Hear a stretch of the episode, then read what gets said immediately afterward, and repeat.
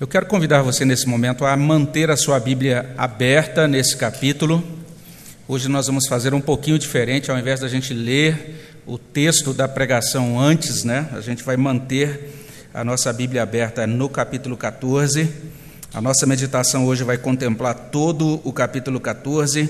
Então, meu convite é para que você mantenha sua Bíblia aberta e a gente vai lendo aos poucos, vamos lendo alguns trechos à medida em que a gente for prosseguindo na nossa meditação. Convido você a orar, vamos orar ao nosso Deus mais uma vez. Deus, muito obrigado.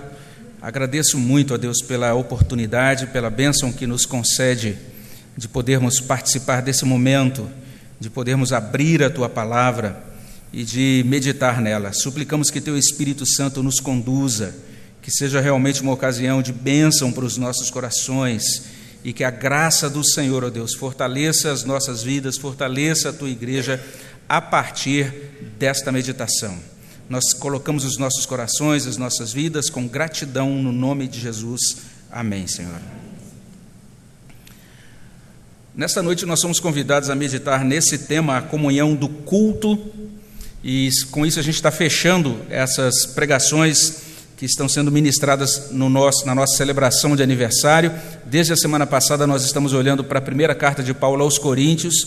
Começamos lá no capítulo 11, pensando, meditando sobre a, a comunhão da mesa. O reverendo Gilberto trouxe para a gente uma palavra sobre as instruções de Paulo, ou que o Espírito Santo deu a Paulo acerca da Santa Ceia. Na semana passada nós ouvimos também o reverendo Alan falando conosco sobre a comunhão dos dons. Ele teve a oportunidade de mostrar para a gente algumas coisas importantes ali em 1 Coríntios capítulo 12. Nesta manhã nós olhamos para o capítulo 13 de 1 Coríntios e falamos sobre a comunhão do amor. E agora à noite falando, falamos sobre a comunhão do culto.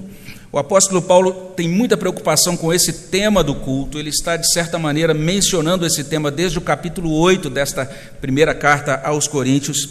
Para o apóstolo Paulo, o culto é o ponto alto da caminhada cristã, do, da vida da igreja cristã.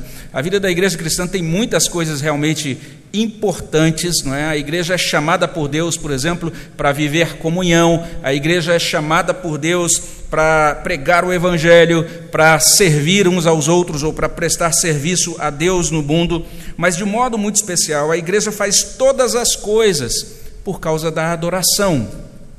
Quando a gente pensa, por exemplo, na comunhão da igreja, a gente está entendendo isso ao longo dessas meditações. Essa comunhão existe para que Deus receba glória por meio dela, para que Deus seja é, glorificado, para que as pessoas possam enxergar a comunhão da igreja e entender Deus está no meio deles. E a gente vai ouvir um pouco sobre isso aqui quando olharmos para os detalhes do capítulo 14. Quando nós pensamos no serviço da igreja, nós tivemos a oportunidade de, pensar sobre isso hoje de manhã. Nós estamos entendendo que os serviços existem para comunicar Cristo, para que as pessoas possam compreender Cristo, possam ter um, um, uma experiência com o amor de Cristo que chega até elas por meio do serviço do povo de Deus. Cada uma das dimensões da missão ou do trabalho da igreja converge para essa mesma finalidade. E tem um servo de Deus que tem destacado bastante isso, o pastor John Piper. Ele diz que, inclusive, a obra de missões existe para a glória de Deus, para que Deus receba honra, para que mais pessoas possam reconhecer que Deus é o Deus vivo e possam dar a Ele a glória devida. Então, de certa maneira, essa questão do culto é central para o apóstolo Paulo. E muitas coisas que ele aborda nas suas diferentes cartas, de certa maneira, têm relação com esse assunto. E, de certa forma, agora, no capítulo 14, ele está completando, está finalizando as instruções nesta carta acerca do culto. Ele destaca de modo muito especial que a comunhão do culto é para edificação da igreja. Você pode perceber essa ênfase dele, basta você olhar para o capítulo 14 e observar quantas vezes aparece essa menção à ideia de edificação. Olha aí no verso 3, o que profetiza fala aos homens, edificando. Olha mais ainda, no verso 4, ele termina o verso 4 dizendo: o que profetiza edifica a igreja. Finalzinho do verso 5, ele termina dizendo: para que a igreja receba edificação. No verso 12, ele diz: procurai progredir para a edificação da igreja. No verso 17, ele diz: o outro não é edificado. No verso 26, seja tudo feito para edificação. Então a ideia de edificação para Paulo é central. E o conceito de edificação de Paulo, o modo como ele entende essa palavra é muito amplo, é muito diferente da maneira como nós entendemos. Eu, por exemplo, não sei se o seu caso é o mesmo, mas eu fui doutrinado, assim que eu comecei a minha caminhada cristã, eu fui doutrinado mais ou menos dessa maneira. Me ensinaram naquela época que edificação era uma coisa interna, era algo voltado para os crentes, para a nutrição, para o pastoreio dos crentes. Era um movimento para dentro e não tinha muita relação com o crescimento da igreja. Então, naquela, naquela época, quando eu estava caminhando, ainda nos primórdios ali da minha, do discipulado, me ensinaram isso. Edificação é algo intramuros, vamos dizer assim, é algo para os crentes, voltado para a comunidade da fé. E crescimento da igreja é um movimento para fora. É um movimento em que a gente busca pregar o evangelho para os descrentes. Então tinha essas duas coisas que eram coisas, de certa maneira, muito distintas: edificação da igreja de um lado, crescimento da igreja do outro. Paulo, em todo esse capítulo, está falando da edificação da igreja, mas você vai ver, por exemplo, que de certa maneira, do verso 13 até o verso 19, ele vai falar sobre a instrução dos irmãos. Isso que a gente já entendia como edificação, algo para dentro, nutrição dos crentes. Mas quando a gente olha para o texto com mais calma, nos versos 20 até 25, ele está falando sobre o alcance dos incrédulos. O evangelho precisa fazer sentido para as pessoas de fora. A comunhão do culto tem que ser edificante para que as pessoas possam compreender o evangelho e o incrédulo, então, alcançado pelo poder do Evangelho, possa confessar os seus pecados e reconhecer que Deus é o Deus vivo e dar glória a Deus, e, poder, e ele vai poder dizer, então, Deus está no meio de vocês. É o que ele coloca no verso 25. Tornam-se-lhe manifestos os segredos do coração, e assim, prostrando-se com a face em terra, adorará a Deus, testemunhando que Deus está de fato no meio de vós. Para Paulo, edificação junta todas essas coisas. Significa fortalecimento dos crentes e significa também transformação dos descrentes, para que eles agora possam prestar culto ao Senhor também. Edificação da igreja significa a a, a consolidação da igreja existente e a expansão da igreja existente. Para Paulo, a palavra edificação significa tanto esse movimento para dentro, como também esse movimento para fora, de evangelização, de testemunho às pessoas que não conhecem a Deus. Paulo está focado nessa edificação da igreja, ele está preocupado com ela, porque aquela igreja de Corinto, tá, de Corinto estava cheia de disfunções e agora ele está fechando essas instruções. Ele vai colocar para a igreja algumas coisas importantes acerca da edificação. A primeira coisa que Paulo destaca nesse texto é: a igreja é edificada como comunidade de entendimento. Ele faz isso do verso 1 até o verso 25. A segunda coisa que ele faz é dizer que a igreja é edificada como comunidade de paz e ordem. Comunidade de entendimento comunidade de paz e ordem. E é nesse sentido que a gente vai começar agora a olhar mais de perto para esse texto da palavra de Deus. A primeira coisa que Paulo traz para a gente aqui, nessa parte mais longa desse capítulo, é que a igreja é edificada como uma comunidade de entendimento. Toda a argumentação de Paulo, do verso 1 até o verso 25, é em favor do estabelecimento desse tipo de comunidade. E ele vai chamar atenção para isso. Essa igreja, a igreja, quando se ajunta, ela precisa gerar uma reunião que seja compreendida pelas pessoas. E é nesse sentido, então, que nós vamos olhar agora para o texto. E eu convido você a abrir a sua Bíblia aí, pra, em 1 Coríntios 14, e nós vamos ver juntos os versos 1 até 5. Vamos ler juntos a palavra de Deus. Veja, veja aí o que consta em 1 Coríntios 14, 1 a 5. Vamos ler. Segui o amor, e procurai com zelo os dons espirituais, mas principalmente que profetizeis. Pois quem fala em outra língua não fala a homens, senão a Deus, visto que ninguém o entende, e em espírito fala mistérios. Mas o que profetiza fala aos homens, edificando, exortando, consolando. O que fala em outra língua, a si mesmo se edifica, mas o que profetiza edifica a igreja. Eu quisera que vós todos falasseis em outras línguas, muito mais, porém, que profetizasseis. Pois quem profetiza é superior ao que fala em outras línguas, salvo se as interpretar, para que a igreja receba edificação. A gente começa a entender algumas coisas aqui. Parece que aqueles cultos da igreja em Corinto não favoreciam o entendimento. Aqueles cristãos estavam entusiasmados com o dom de línguas, que, no nosso entendimento, é essa capacidade de falar idiomas humanos que não tinham sido estudados por eles. Nós não acreditamos que essas línguas sejam essa expressão ou essa experiência estática de você falar, pronunciar vocábulos que não têm nenhuma relação com nenhum idioma humano conhecido. Mas nós cremos que o dom de línguas que é mencionado aqui em 1 Coríntios, ele é o mesmo dom de línguas que é, visita ou que é dado àqueles crentes em Atos capítulo 2. Lá em Atos 2, no dia de Pentecostes, os crentes receberam esse dom e eles puderam glorificar a Deus em idiomas humanos, idiomas que eles nunca tinham estudado, não tinham estudado. E a cidade estava cheia de gente, cheia de estrangeiros, e essas pessoas puderam ouvir Deus sendo glorificado nos seus próprios idiomas. Você pode conferir isso lá em Atos 2:4, Atos 2:6, Atos 2:11.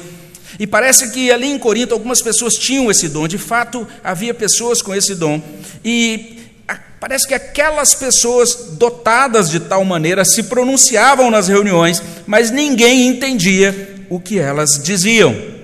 E aí a gente vai ver essa diferença de contexto da ocorrência do dom em Atos e também aqui em 1 Coríntios. Parece que lá em Atos 2, quando o dom é, foi dado àquelas pessoas, muita gente pôde compreender e entender o que estava sendo dito, porque eram estrangeiros de fora que estavam visitando Jerusalém.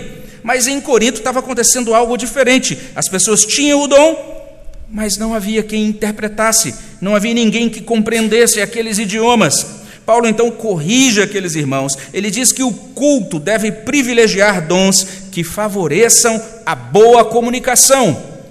Esse é o chamado de Paulo aqui. E às vezes a gente entra em diversas minúcias do texto e se, perde e se esquece dessa, desse grande ensino geral. Paulo está dizendo: prestem atenção, o ajuntamento de vocês tem que ser compreensível. E é nesse sentido que ele chama a atenção deles para a utilidade do dom de profecia. Verso 1: Segui o amor, procurai com zelo os dons espirituais, mas principalmente que profetizeis. Então a gente já falou um pouquinho sobre o que significa o dom de línguas, mas a gente tem que precisa fazer um parêntese aqui também doutrinário, tentando explicar o que era isso, o que era a profecia ali no primeiro século. Um servo de Deus traz uma definição interessante de profecia naquele contexto. Ele diz que a profecia era uma mensagem revelatória, na qual o Espírito inspirava o interlocutor para que ele aplicasse a narrativa de Jesus para ânimo, para correção a determinada situação, ou uma palavra de exposição no qual o interlocutor interpretava textos bíblicos para edificação da comunidade. Então, isso era profecia naquele contexto. E aquela fala profética era inspirada pelo Espírito Santo. O profeta era um canal da revelação infalível de Deus. O Novo Testamento vai nos chamar a atenção para isso. Ele vai dizer lá em Efésios 2:20 que os apóstolos e os profetas escreveram as escrituras. E as Escrituras agora são esse fundamento de doutrina da igreja, como a gente lê naquele texto em Efésios 2,20. E uma vez estabelecido esse fundamento, esse ofício de profeta e o dom de profecia, como consta no Antigo e no Novo Testamento, cessaram. Mas existe um modo como a profecia continua existindo na igreja até hoje, até a volta de Cristo, como a gente aprendeu hoje em 1 Coríntios 3, de 8 a 13.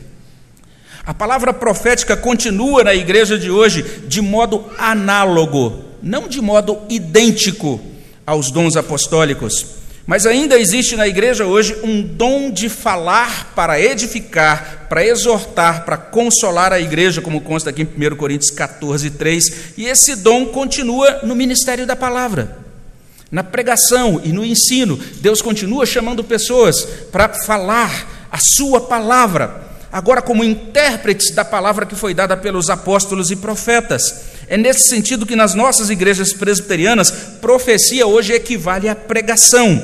E se você tem interesse nesse assunto, está aí hoje uma divulgação no seu boletim do curso Cristão Frutífero, onde a gente vai falar um pouco mais sobre essa questão dos dons espirituais. É um curso que vai começar em abril e você pode se inscrever para entender um pouco mais sobre esse assunto.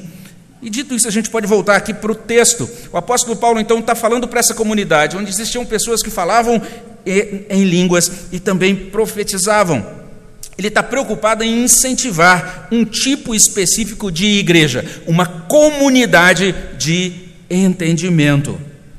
Isso deveria fazer diferença no nosso coração. A gente deveria pensar que tipo de igreja eu devo considerar uma igreja realmente fiel ao Senhor, uma igreja que corresponde ao padrão do Novo Testamento. Uma resposta que a gente podia dar é essa: uma igreja que seja uma comunidade de entendimento.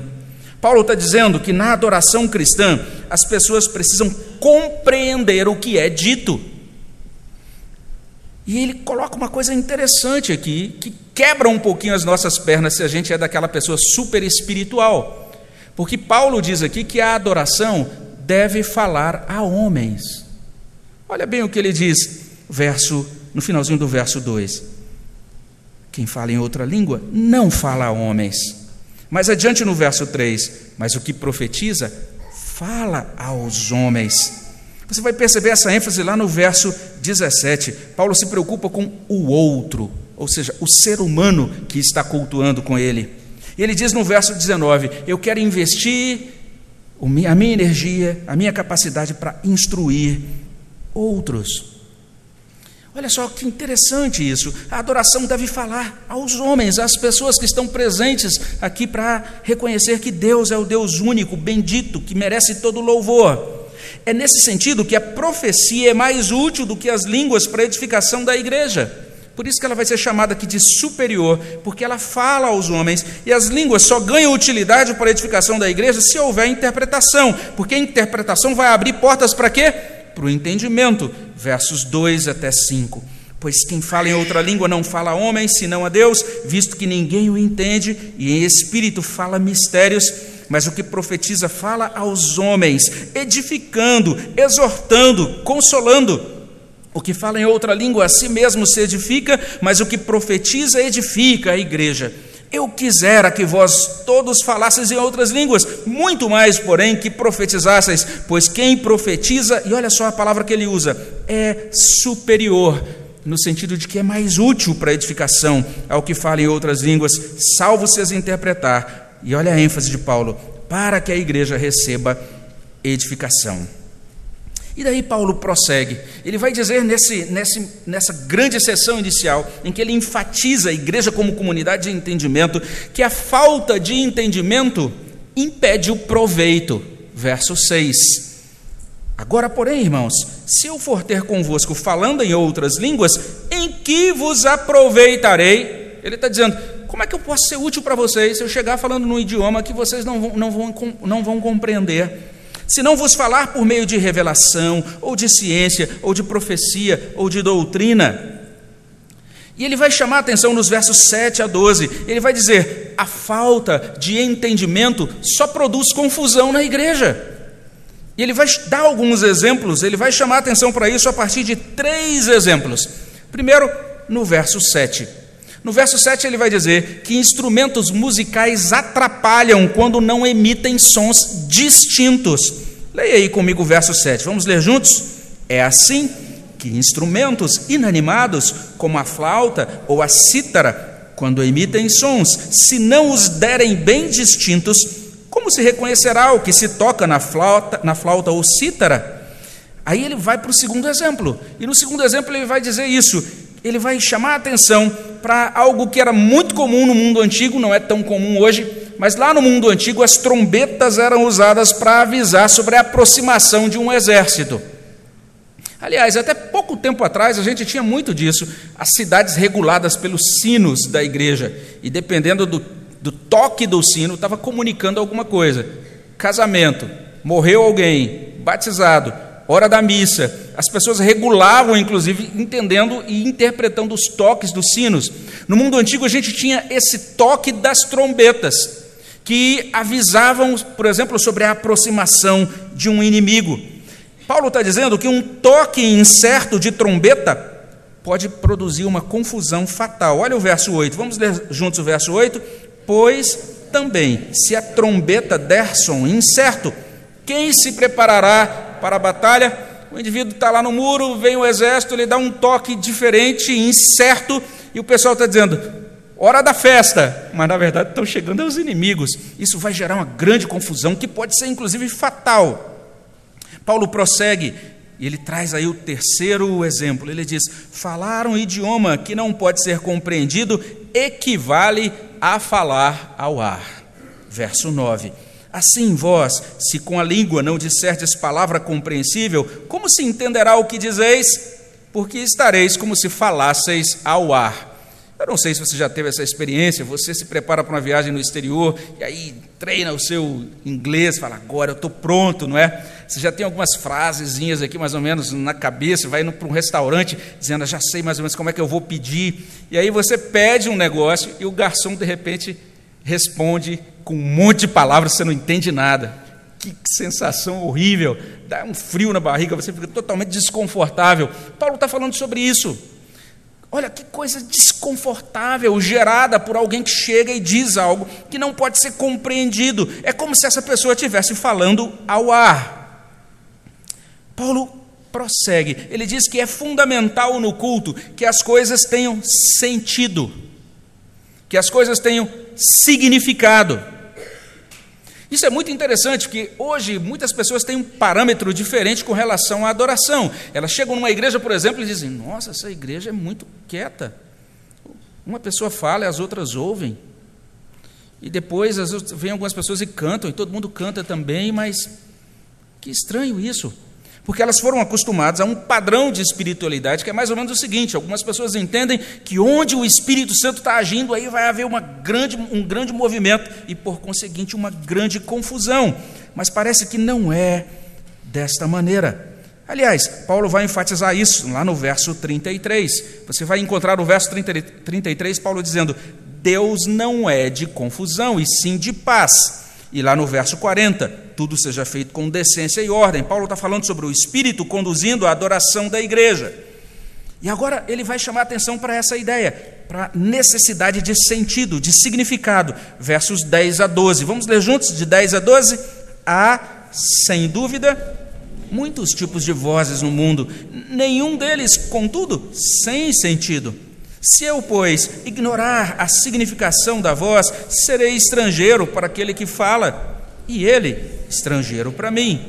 Assim também vós, visto que desejais dons espirituais, procurai progredir para a edificação da igreja. Ele está dizendo: progridam para estabelecer uma comunidade de entendimento, onde vocês, na adoração, no ajuntamento de vocês, possam eh, dizer coisas que possuem sentido, verso 10. Nenhum deles, contudo, sem sentido. Vocês possam dizer coisas que tenham significado, verso 11. Se eu, pois, ignorar a significação da voz. Por que, que isso tem que ser assim? Então, Paulo coloca isso, até esse verso 12, de um modo bem amplo, e agora ele vai, de certa maneira, é, caminhar para alguns exemplos ou algumas aplicações que parecem mais práticas. Ele vai dizer, a partir do verso 13 até o verso 19, que isso tem que ser assim para que os crentes sejam beneficiados. É o que ele diz. Ele vai dizer que se alguém possui o dom de línguas, ele precisa também orar para que Deus dê a ele a capacidade de interpretá-las, porque somente assim é que esse dom pode ser útil para a comunidade, pode ser útil para a vida da igreja. Verso 13: pelo que o que fala em outra língua, deve orar para que a possa interpretar. No culto da igreja, Paulo prossegue, esse o foco não deve estar na edificação individualista. Esse é o grande foco. E isso faz todo sentido agora, depois que a gente meditou em 1 Coríntios 13. Paulo chama atenção lá em 1 Coríntios 13. A nossa experiência de modo geral, como cristão, como cristãos, deve ser uma experiência onde a gente olha para o outro, onde a gente vive o amor de Cristo. Ele chamou atenção para isso no capítulo 13. Ele começa o capítulo 14 dizendo assim: Segui o amor e procurai com zelo as coisas ou os dons espirituais, é o que ele diz no iníciozinho. E agora, de certa maneira, ele está aplicando isso. Como é que essa questão de viver o amor como dom, como, como essa virtude suprema, ou como dom supremo, como dizem algumas traduções, alguns títulos de sessão em algumas tradições, como é que isso pode fazer diferença no nosso culto? Ele vai chamar a atenção para algumas coisas. Ele vai dizer isso: nós não podemos nos preocupar é, no, no, culto, é, nos reunir com os nossos irmãos, tendo uma perspectiva, uma postura meramente individualista. Eu não sei se você conheceu esse cântico, mas eu Cantei isso na minha adolescência, era muito cantado na nossa turma de mocidade. Tinha um, um, um cântico que dizia assim: é, Eu no meu, no, é, tu no teu cantinho e eu no meu. Não sei se você já cantou esse tu no teu cantinho e eu no meu, mas a ideia era mais ou menos essa: que você fica aí no seu cantinho, eu fico aqui no meu, tudo bem. A gente não precisa ficar é, se preocupar muito um com o outro. Paulo está dizendo algumas coisas importantes aqui. Ele vai dizer que ao invés da gente insistir no exercício do dom de língua sem interpretação, ou seja, era um dom no qual a capacidade cognitiva do indivíduo não era plenamente utilizada, os crentes deviam insistir naquele uso de capacidades que favorecessem o quê? O entendimento. Ele está falando sobre uma comunidade de entendimento. Isso é muito importante para que os, os irmãos, inclusive, possam interagir mutuamente possam dizer amém à oração que o outro irmão faz. Ele está dizendo isso, que no culto público nós temos de colaborar com a edificação do outro. Está aí nos versos 14 a 17. Vamos ler juntos? Olha o que diz aí, leiamos juntos. Porque se eu orar em outra língua, o meu espírito ora de fato, mas a minha mente fica infrutífera. Que farei, pois?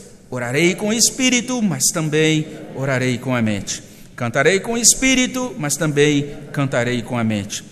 E se tu bendisseres apenas em espírito, como dirá o indulto o amém depois da tua ação de graças, visto que não entende o que dizes, porque tu de fato dás bem as graças, mas o outro não é edificado.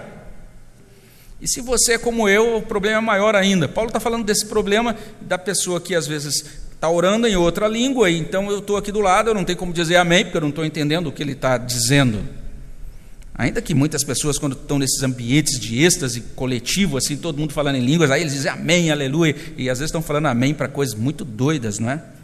Mas eh, no meu caso é pior ainda, porque não apenas eu não consigo entender para dizer o amém, mas eu também me perco. Eu me lembro de uma ocasião que eu fui chamado para pregar numa repartição pública em Brasília, e aí a gente foi lá, fui lá e, no final os irmãos, ah, que bom que você veio e tal, podemos fazer uma oração para terminar? Eu falei, ah, sim, vamos fazer uma oração. E aí eles, ah, quem precisar de oração também pode vir à frente, o Misael vai orar aqui pra, pelos irmãos. Na época eu, era, eu não era pastor ainda, e eu fui lá, né, para orar pelos irmãos. E aí quando comecei a orar, e todo mundo começou a orar junto, e de repente eu me perdi, eu não sabia mais o que, que eu estava orando. é interessante, né? Indivíduo de mente ah, meio fraca como a minha é assim mesmo, né? Eu não consegui me concentrar e falei, puxa, que dificuldade para puxar o fio da meada aqui, terminar a oração pelas pessoas. É algo que realmente complica um pouco. Paulo termina dizendo, termina essa sessão, dizendo que ele prefere investir naquilo que é útil para instruir outros. As experiências místicas ou êxtases são talvez impressionantes, mas Paulo diz: Ah, eu prefiro investir naquilo que realmente produz entendimento. Versos 18 e 19. Dou graças a Deus porque falo em outras línguas mais do que todos vós, contudo, prefiro falar na igreja cinco palavras com o meu entendimento para instruir outros a falar dez mil palavras em outra língua. Então é uma hipérbole, Paulo está usando aí uma figura retórica, mas ele está chamando atenção para isso. Vale a pena investir naquilo que pode é, produzir edificação, possa, pode ter utilidade para a vida dos nossos irmãos. Isso tem que ser assim. Nós precisamos ser uma comunidade de entendimento para que os crentes sejam edificados à medida em que cultuam a Deus juntos. Mas não apenas isso. Paulo diz que a igreja tem que ser essa comunidade de entendimento para que os descrentes sejam alcançados pelo Evangelho. Versos 20 até 25. E aqui a gente está diante, talvez, de um dos trechos mais difíceis de interpretar aqui nesse, capítulo 14.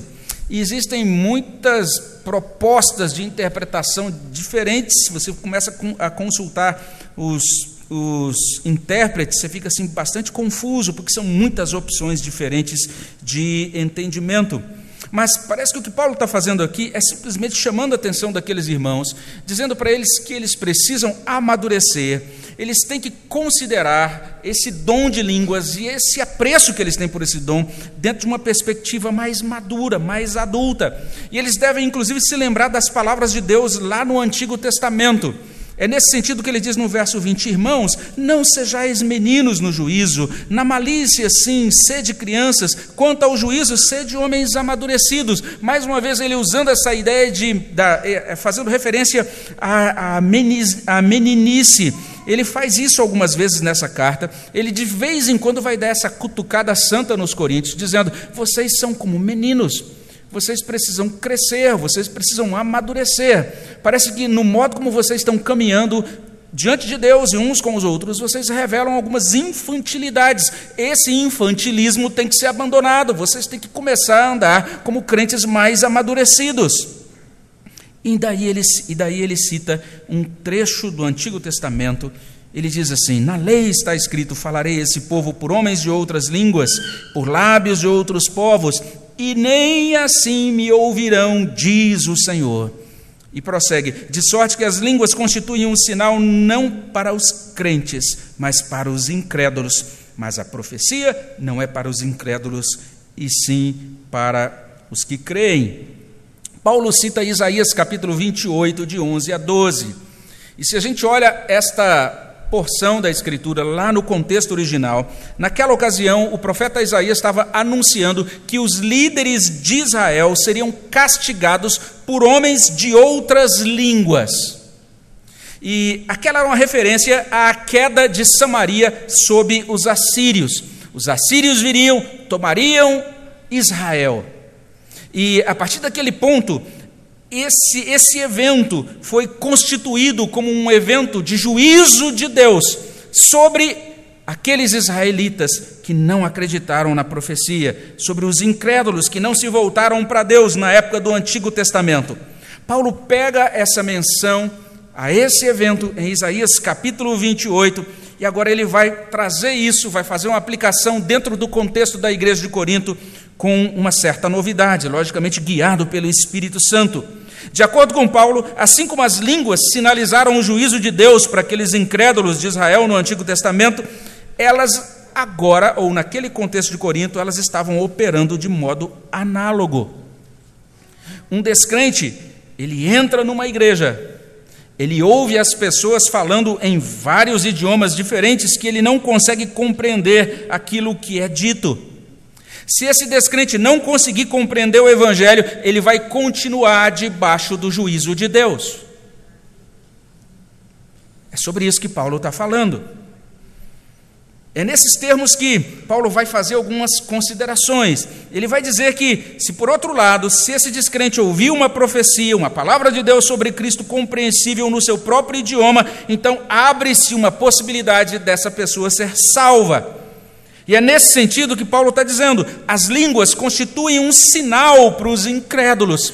Enquanto as línguas não são compreendidas, enquanto o evangelho não é compreendido, não há possibilidade desse incrédulo compreender a mensagem de salvação e deixar de ser incrédulo. Ao passo que a profecia é um sinal para os que creem. E ele agora vai desdobrar estas verdades, ele vai ilustrar isso com um outro exemplo. Olha o que ele diz então a partir do verso 23 até 25. Se você encontrou, leia comigo. Vamos ler juntos. Ele diz: Se, pois, toda a igreja se reunir no mesmo lugar e todos se puserem a falar em outras línguas, no caso de entrarem indoutos ou incrédulos, não dirão porventura que estáis loucos? Porém, se todos profetizarem e entrar algum incrédulo ou indouto, é ele por todos convencido e por todo o julgado. Tornam-se-lhe manifestos os segredos do coração, e assim, prostrando-se com a face em terra, adorará a Deus, testemunhando que Deus está de fato no meio de vós. Paulo diz: pessoas descrentes podem achar que os crentes, falando em outros idiomas, são loucos. Eles entram numa reunião, está todo mundo falando junto, coisas que não podem ser compreendidas. Ele vai dizer: isso é loucura. Mas eles podem concluir o contrário. Eles podem sair daquela reunião dizendo: Deus está aqui, Deus está no meio deles. Como é que isso pode acontecer? Isso acontece caso a mensagem do Evangelho chegue aos ouvidos dessa pessoa com clareza e modifique o coração dessa pessoa. Então, se eles chegassem em uma reunião e as pessoas estivessem trazendo palavra de Deus ou profecia, uma palavra no idioma deles, o Evangelho, a apresentação de Cristo de modo compreensível, então eles podiam ter manifestos os segredos do coração, eles podiam prostrar-se com a face em terra, podiam adorar a Deus, testemunhando que Deus está de fato no meio de vós. Resumindo, a igreja é edificada como comunidade de entendimento. Paulo está fazendo um corte, de certa maneira, em alguns erros que eram muito comuns ou que eram, de certa maneira, eh, que estavam causando problema grave ali naquela comunidade de Corinto. Eles estavam apreciando demais o dom de línguas e eles não apenas é, demonstravam esse egoísmo no momento da ceia, como o reverendo Gilberto explicou para a gente, em que eles se reuniam naquela chamada festa do ágape e comiam sem consideração uns pelos outros, mas parece que quando chegavam no culto também, esse instante de culto era um momento em que cada pessoa se projetava queria mostrar-se no meio da comunidade como mais espiritual do que as outras pessoas e que expressava um tipo de espiritualidade que não tinha nenhuma preocupação com a edificação do restante do corpo. Paulo diz: esse não é o padrão. A igreja, ela tem de ser edificada, e ela é edificada como comunidade do entendimento como comunidade da palavra compreensível, como comunidade da palavra significativa, palavra de instrução e palavra de salvação. É isso que Paulo enfatiza nessa primeira parte do capítulo 14, quando ele fala sobre a comunhão do culto. E daí Paulo prossegue. E em segundo lugar, ele vai dizer que a igreja é edificada como comunidade de paz e de ordem. A gente encontra a referência à paz no verso 33, quando ele diz: Deus não é de confusão e sim de paz. A gente encontra a ideia de ordem no verso 40, quando ele termina dizendo: Seja tudo feito com decoro, ou seja, com decência e ordem. Paulo está fazendo agora o fechamento do seu ensino sobre o culto. A gente já viu essa falta de decoro e ordem lá na festa do ágape, na festa do amor que era promovida na igreja, e o reverendo Gilberto explicou sobre isso quando olhamos para 1 Coríntios capítulo 11. Agora Paulo prossegue, ele tem coisas importantes a dizer. E a pergunta aqui no início do verso 26 é esta: Que fazer, pois, irmãos? Com essa pergunta, Paulo agora está fechando todo o seu ensino sobre culto na carta aos Coríntios. É como se ele dissesse: Olha, diante de tudo que eu expliquei adiante, de tudo aquilo que a gente viu, e daí? O que a gente deve fazer agora de forma prática, de modo prático? Paulo começa agora a estabelecer alguns padrões para o culto daquela igreja em Corinto. E existe realmente um sentido em que algumas instruções de Paulo se aplicam apenas àquela igreja, a fim de corrigir problemas muito específicos do modo como aquela igreja cultuava no primeiro século, mas tem um sentido em que essas palavras também se aplicam a nós nos dias de hoje.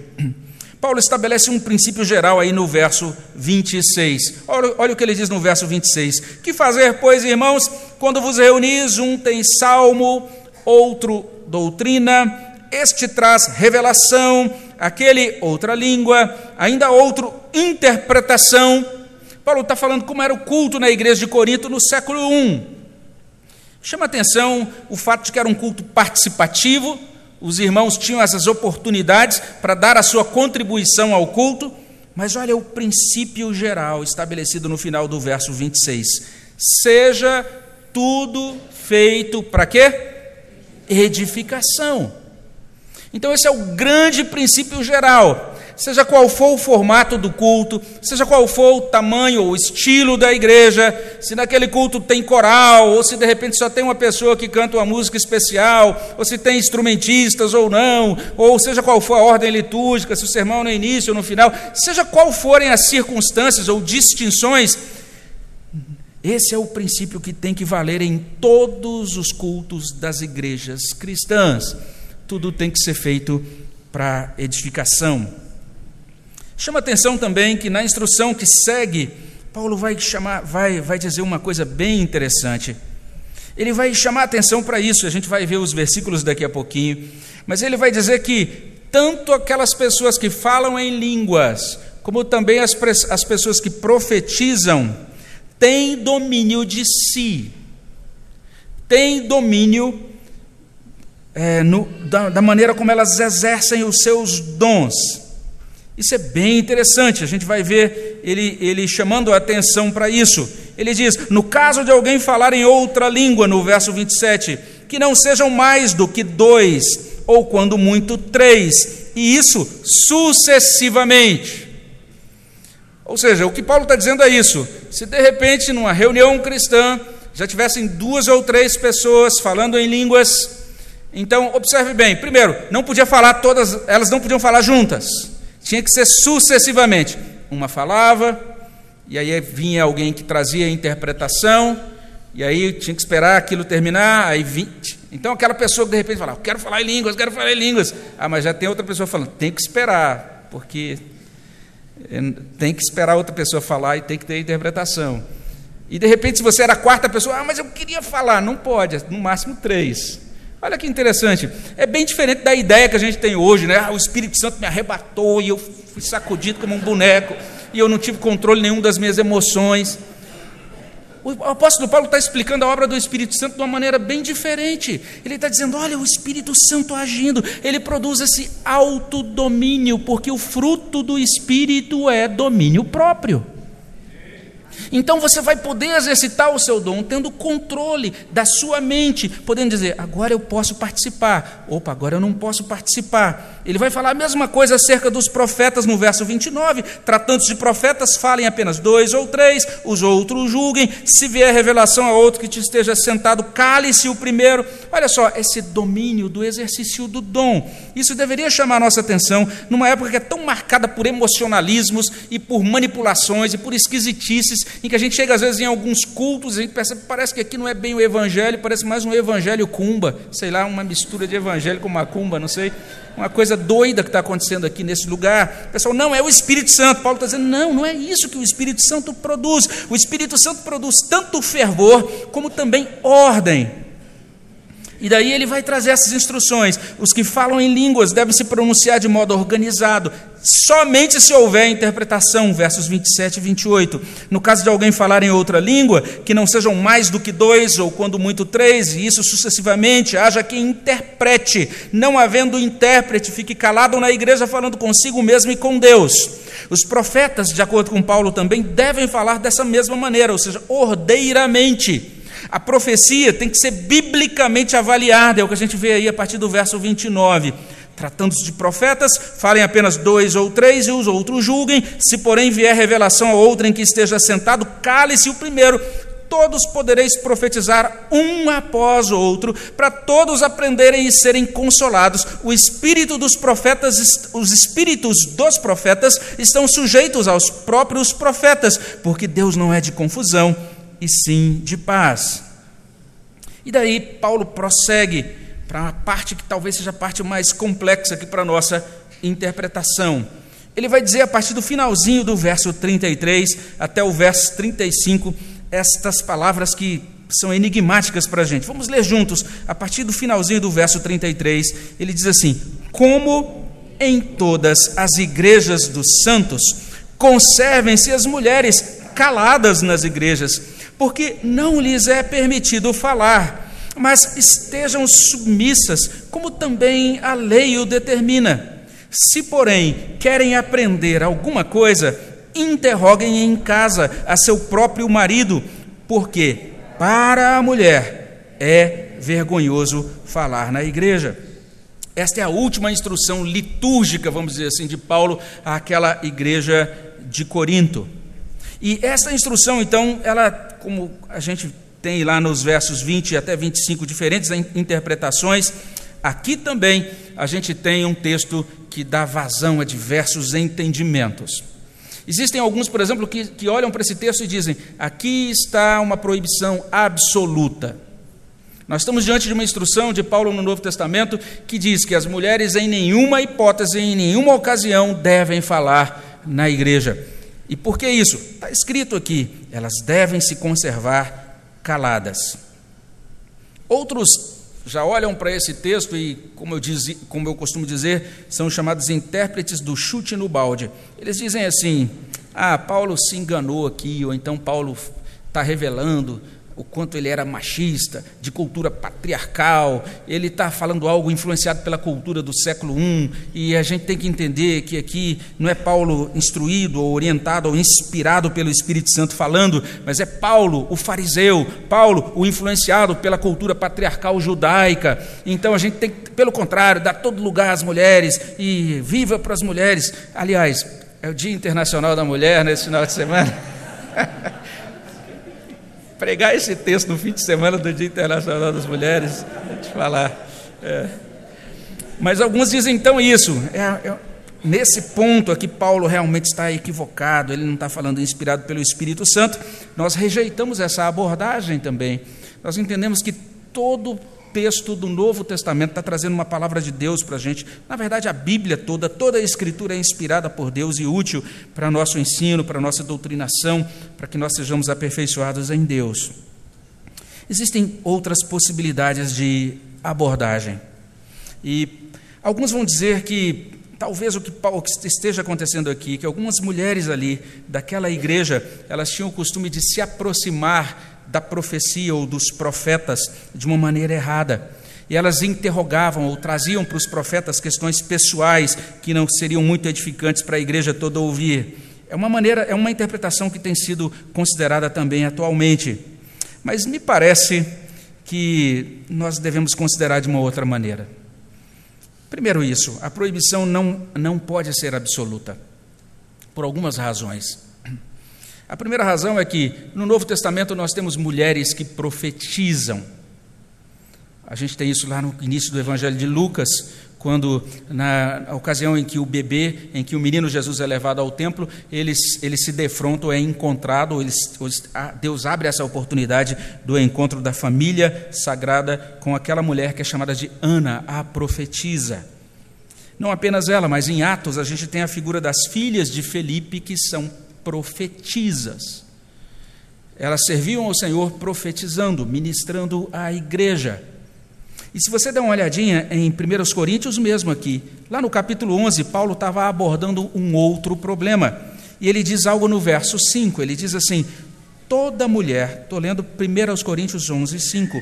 Toda mulher, porém, que ora ou profetiza com a cabeça sem véu, desonra a própria cabeça. Eu não sei se eu ajudei aqui ou compliquei mais, que agora você vai ficar perguntando o que é esse negócio do véu, mas isso é, deixa para o outro aniversário da igreja, né?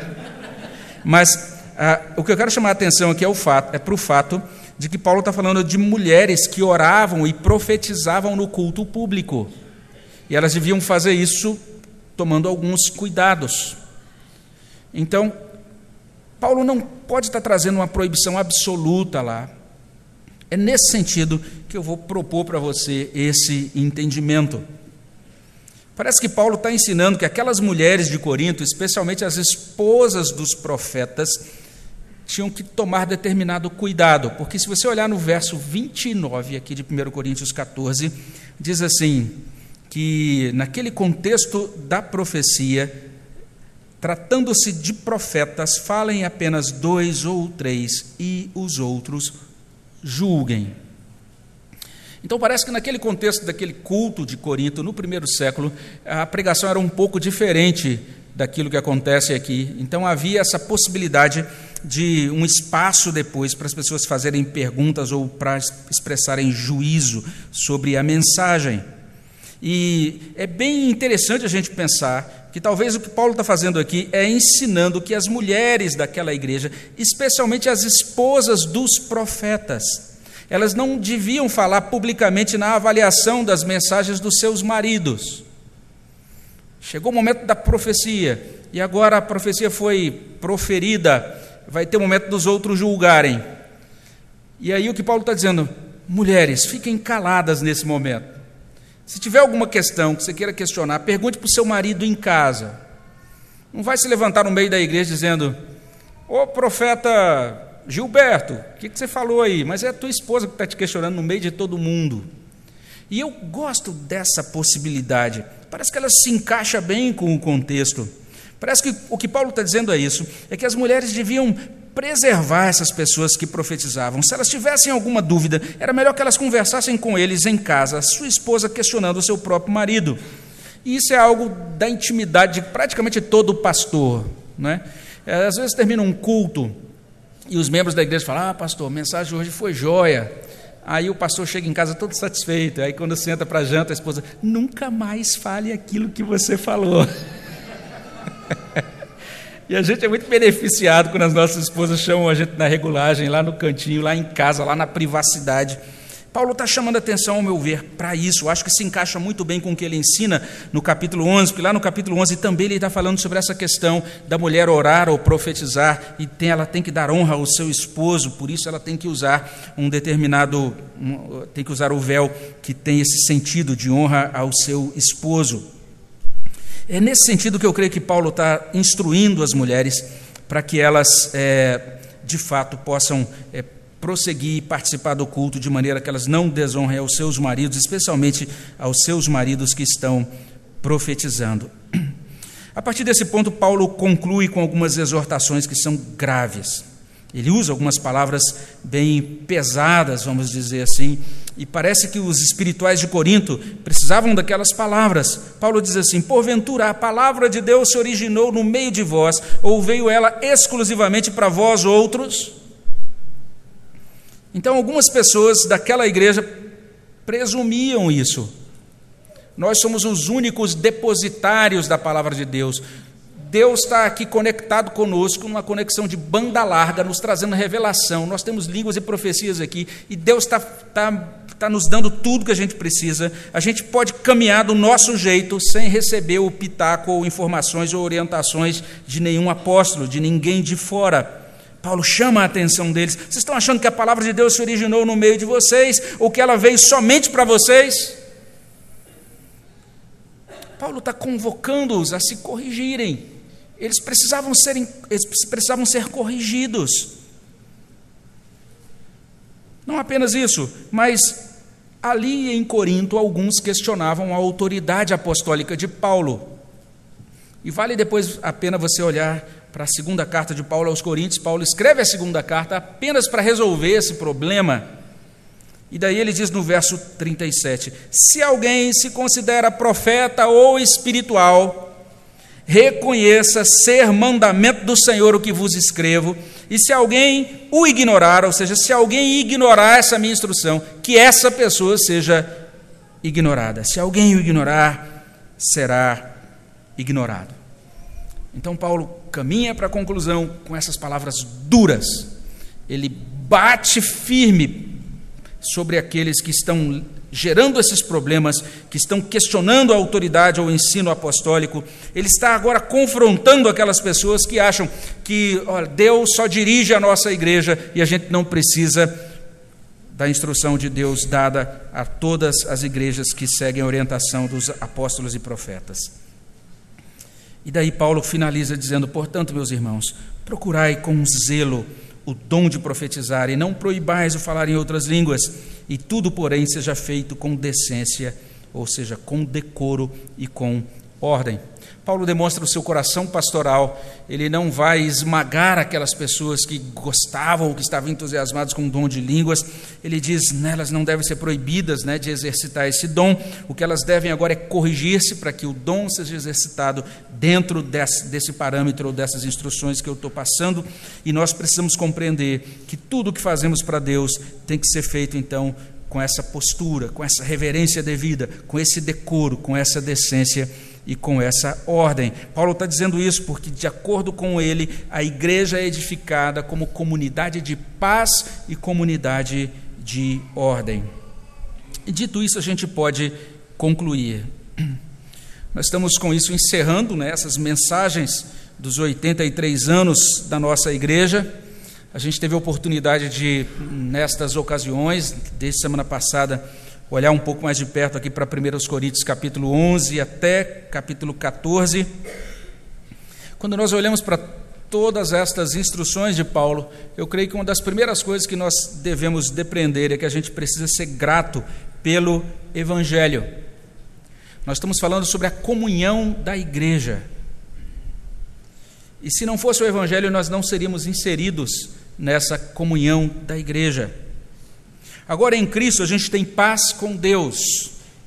E agora em Cristo a gente tem também comunhão uns com os outros. Agora em Cristo nós somos parte viva do corpo de Cristo. Então Paulo está falando sobre algumas coisas que são muito maravilhosas. E pelo Espírito Santo nós recebemos dons para servir a Deus servindo uns aos outros em amor, realizando a missão de Deus, sendo instrumentos ou agentes do amor de Deus no nosso mundo. Isso deveria é, fazer com que o nosso coração fosse grato pelo Evangelho que nos alcançou e que nos alcançou aqui nessa igreja. Eu sei que alguns aqui podem dar esse testemunho. Foi aqui nessa igreja que foram alcançados pelo Evangelho. Que bênção é a gente ser alcançado pelo Evangelho e ser introduzido pela graça de Deus nessa comunhão da igreja de Deus. E um momento como esse também é oportuno para a gente repensar a nossa relação com a igreja.